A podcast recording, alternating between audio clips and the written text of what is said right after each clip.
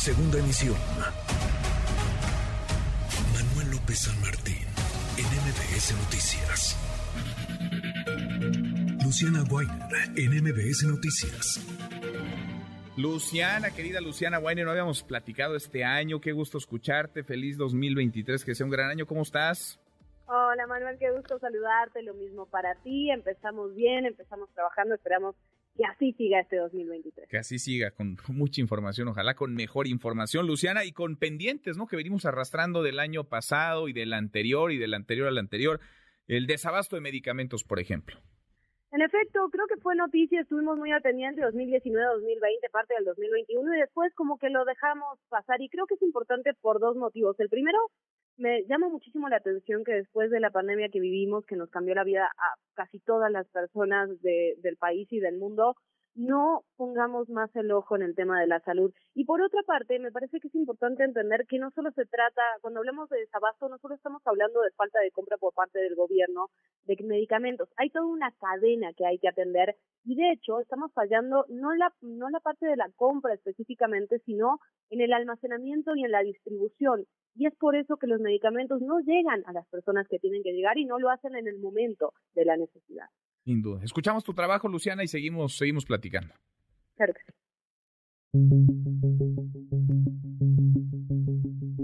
El 9 de junio del 2022, el presidente López Obrador aseguró que el tema del desabasto de medicamentos estaba resuelto en 9 de cada 10 casos. Yo puedo decir hoy que ya tenemos 90% de abasto de medicamentos.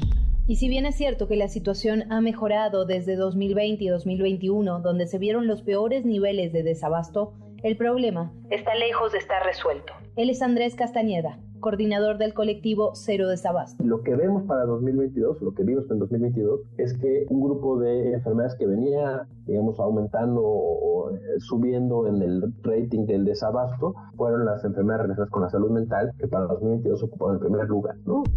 De hecho, durante el primer trimestre del 2022, el IMSS negó más recetas que el total de recetas que se habían negado en 2017 y 2018 juntos. En el INSABI, por su parte, el desabasto alcanzó un máximo de 47.6% en Coahuila, que se ubicó como la entidad con peores resultados, junto con Zacatecas y Nayarit.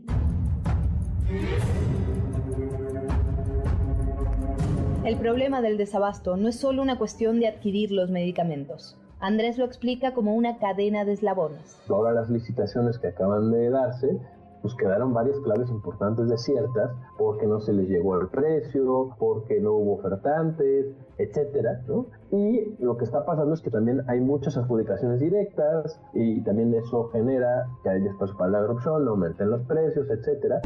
El 13 de diciembre pasado, día en el que se publicaron los resultados, el INSABI informó que de las 618 claves convocadas de medicamentos genéricos, 136 se declararon desiertas.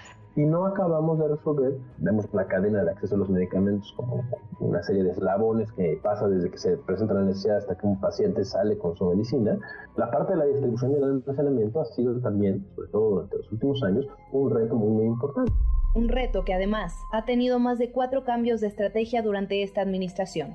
Para el periodo 2023-2024, el director general del INSABI anunció el fin anticipado de la colaboración que se firmó con la Oficina de las Naciones Unidas de Servicios para Proyectos que ya no vamos a requerir los servicios de la UNOP. ¿Por qué? Porque hoy contamos con el total apoyo de la Secretaría de Hacienda, de la Secretaría de la Función Pública, de la organización del IMSS, del Instituto Mexicano del Seguro Social, del ISTE, de la Secretaría de la Defensa Nacional, de Marina, de PIRS y de las 32 entidades federativas.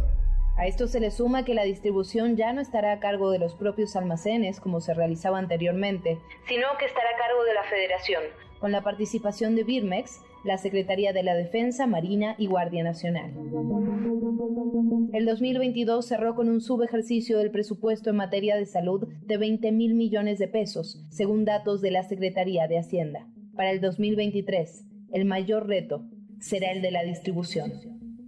Yo soy Luciana Weiner y esto es Código MBS. Código MBS. Pues ahí está el pendiente que, vaya, en otros rubros los hay desde luego, Luciana, pero aquí en el tema del abasto, desabasto de medicamentos, cuesta vidas. En efecto, cuesta vidas y estos cambios constantes de estrategia, la verdad que llaman la atención y habría que, ser quizás un poco más finos en el análisis, ¿no? ¿Por qué se cambia la estrategia de distribución de un año a otro? Toda la curva de aprendizaje que habíamos tenido de, lo anterior se pierde, se empieza desde cero, se acaba la colaboración con esta oficina de las Naciones Unidas y la pregunta sería, bueno, ¿por qué? ¿No? Porque lo que dice el director tiene que ver con que ahora tenemos el apoyo de las 32 entidades, pero eso no es un argumento. ¿no? no, no, alcanza, no alcanza a hacerlo. Luciana, buen año, buen 2023, abrazo grande. Abrazo grande para ti, Manuel, gracias. Gracias, muy buenas. Redes sociales para que siga en contacto: Twitter, Facebook y TikTok. M. López San Martín.